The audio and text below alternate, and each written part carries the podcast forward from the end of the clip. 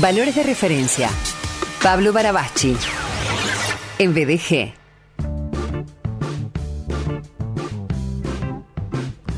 Primero y ante todo, es un gran amigo, yo lo quiero un montón, lo admiro un montón. Eh, él es eh, pastor, es escritor, es conferencista, es consejero, es mentor.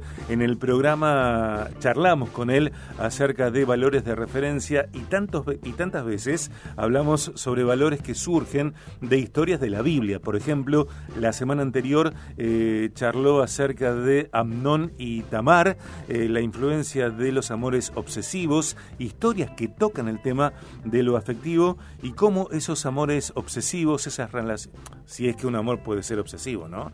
Eh, esas relaciones tóxicas influyen en toda nuestra vida. Hoy llegamos con otro tema que tiene que ver con la conversación, no necesariamente basado en una historia de la Biblia. Paul querido, bienvenido. Amigo, muchísimas gracias, muchas, muchas gracias. Bueno, gracias a vos. Eh, ¿En Baires está lloviendo?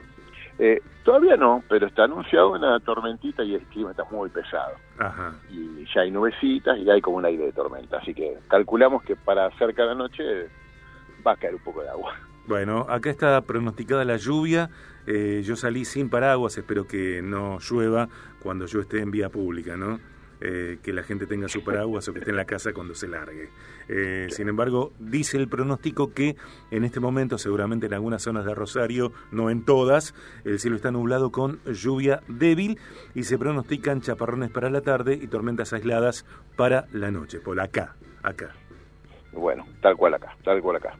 Se va a caer el cielo a la noche. Eh, que sea leve. No sé cuán leve es, si es leve, si no lo es, el desafío del autoconocimiento, esto de estar en mí.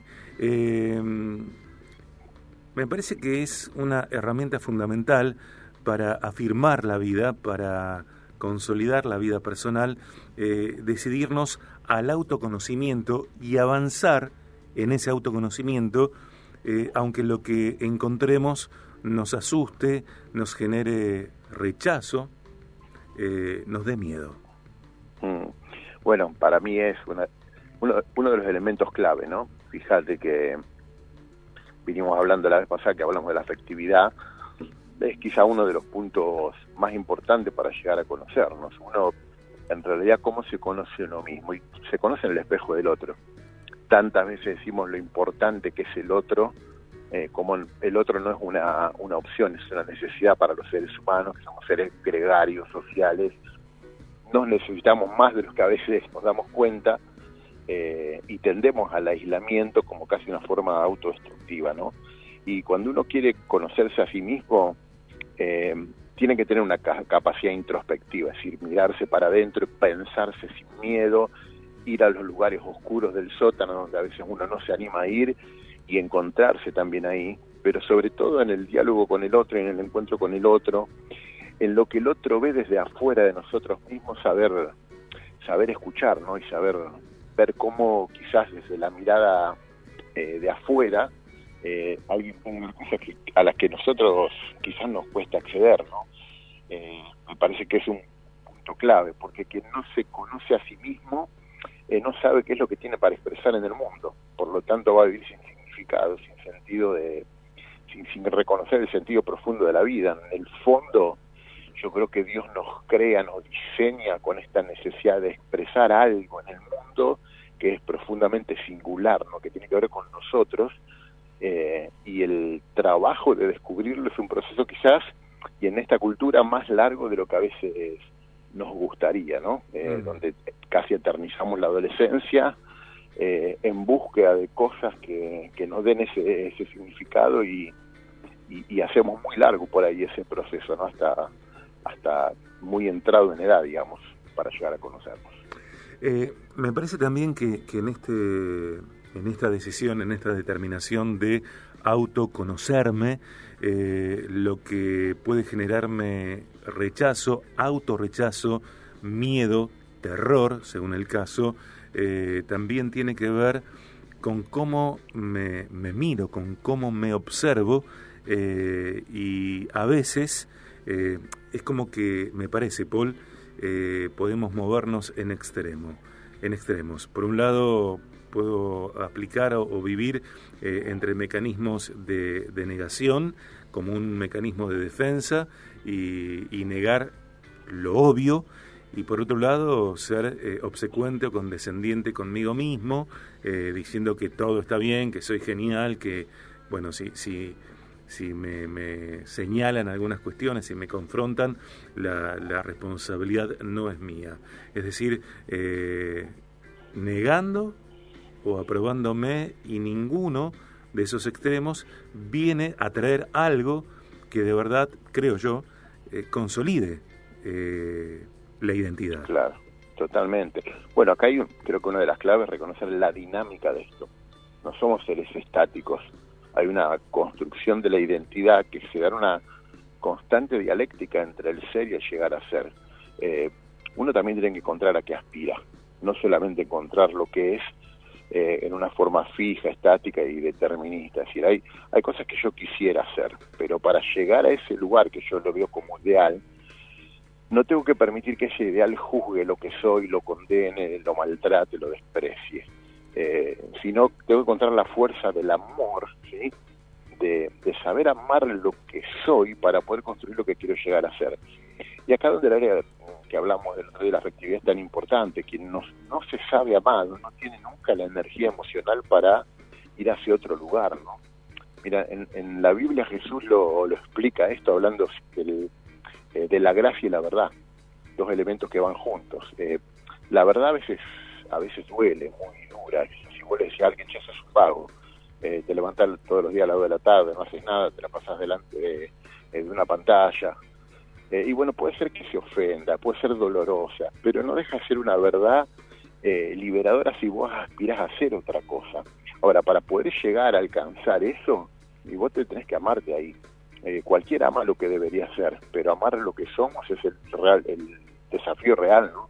Y desde ahí, no renunciar a construir cosas mejores. Y a mí me parece que esta, en esta dinámica, llegar a conocernos es, es muy importante, ¿no? y saber que hay un camino que no es estático otra vez, tiene que ver con esto entre lo que soy y lo que yo aspiro a ser, eh, tratar de no abandonar nunca ese ideal que, que miro como, como óptimo, como superador.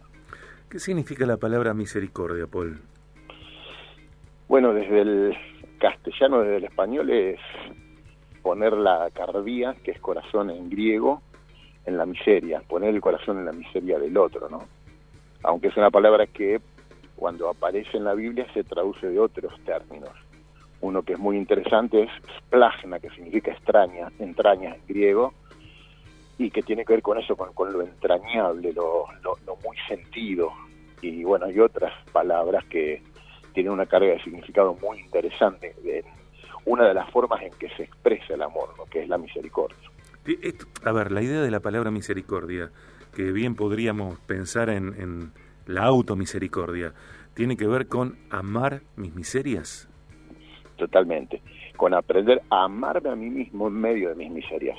No amar las miserias, porque las miserias son algo miserable, y acá uno entiende que hay categorías de cosas buenas y malas. En una cultura muy relativista, nada es ni bueno ni malo. Pero en realidad hay cosas malas. ¿Qué son las cosas malas? Las que te arruinan las que no te permiten construir la mejor versión de vos, las que te aíslan, las que no te permiten conectar con el otro. Eh, si vos sos un ladrón, bueno, eso no lo puedes ver como algo bueno. Te vas a quedar solo porque no sos confiable, que se va a querer vincular con vos. Uno entiende que esos valores existen y desde ahí elige lo que quiere construir. Y la misericordia es poner el corazón en la miseria para arrancarnos de la miseria, ¿no? Eh, pero amarnos ahí, en ese lugar, porque otra vez cualquiera ama lo que debería ser. El desafío es aquello que todavía no somos, pero ayudarnos en el camino ir hasta allá. Y esa compasión que a veces la tenemos con los demás, si no la podemos tener con nosotros mismos, bueno, muy difícil que, nosotros logremos aquello que queremos. ¿no? Claro. Digo, eh, amar mis miserias no, no conlleva la idea de eh, justificarme, eh, sino de una cuota indispensable de piedad, de consideración hacia sí mismo que sea el punto de partida de la transformación elegida. Totalmente, y por eso uno tiene que tener siempre aspiraciones en la vida, para que la vida tenga esa dinámica de desafío, de compromiso, de sacrificio, de renuncia, de privarse de cosas para obtener algo mejor. Eh, si no, la vida es muy lineal, muy light y termina en frustraciones, ¿no? Eh, uno siempre tiene que aprender a hablar. El lenguaje del amor es ese. A veces yo tengo que privar de cosas, privarme de cosas solo por privarme es masoquismo. Pero cuando me convoca algo más grande, más noble, es que me invita a hacer ese sacrificio, la vida tiene esa dinámica eh, maravillosa que tiene que ver con el crecimiento, que siempre implica morir algo anterior para obtener lo nuevo, ¿no? En el mismo proceso del conocimiento uno tiene que cuestionar ideas, morir a esas y abrazar otras. Eh, y eso en la vida es una, es una constante, ¿no? Y en, el, en esto del autoconocimiento me parece que es, que es clave llegar a determinar un ideal de para dónde voy yo cuando me construyo, cuáles son los valores que, que espero que me sostengan en la vida y que me definan, ¿sí? ¿Cuál, es, eh, ¿Cuál entendés que es el primer paso del autoconocimiento? Personas a lo mejor nunca pensaron eh, en tal eh, acción. ¿Cuál es el primer paso? Bueno, para mí ah, lo voy a hacer muy práctico. Poner, ponerle nombre a las cosas. Porque muchas veces, a ver, lo que no tiene un nombre no tiene entidad en definitiva, queda en el bagaje. Y uno lo define con, bueno, como un algo así, como un no sé qué, hay que ponerle nombre. Entonces, cuando yo quiero saber cómo soy, yo tengo que tratar de ponerle nombre a aspectos de mi carácter, eh, a las cosas que me gustan, a quizás a cuestiones muy, muy sencillas en la vida, pero darle un anclaje con un nombre. ¿En qué soy bueno? Es una buena pregunta y que me define. Y bueno, yo soy bueno en, ok, definilo. Ponele nombre eso. Soy buena, no sé, solucionando problemas de distinta índole bueno, pero si sos bueno en eso, capaz de tener una alta capacidad de gestión es importante para definirte desde ahí. Quizás el elemento más significativo es para reconocerse, reconocer la dignidad que uno tiene, ¿no? Mm. Eh, desde ahí, ese es el fundamento para mí sobre el que se construye la identidad de cualquier ser humano, la idea de su propia dignidad. A partir de ahí creo que la integridad tiene que ver con honrar esa dignidad que uno ve, el valor que tiene como persona, que otra vez es una cuestión absolutamente que pasa por el área afectiva cuando una persona se siente digna, cuando es amada. Aquel que no tuvo amor no tiene una habilitación emocional para la felicidad ni para la vida. Es decir, tiene que tomar, ir a esa fuente de amor eh, desde donde uno pueda nutrirse y saberse amado, saberse validado, saberse importante, y desde ahí puede construir. Y otra vez, la integridad es honrar esa dignidad que uno tiene eh, en esos valores que uno elige como valores justamente de referencia para, para constituirse, ¿no? Yo en mí, el desafío del autoconocimiento, la conversación con Pablo Barabachi en BDG en este jueves, con lluvia, este jueves 23 de febrero 2023. Paul querido, te mando un abrazo inmenso. Gracias. Amigo, abrazo enorme, nos estamos viendo.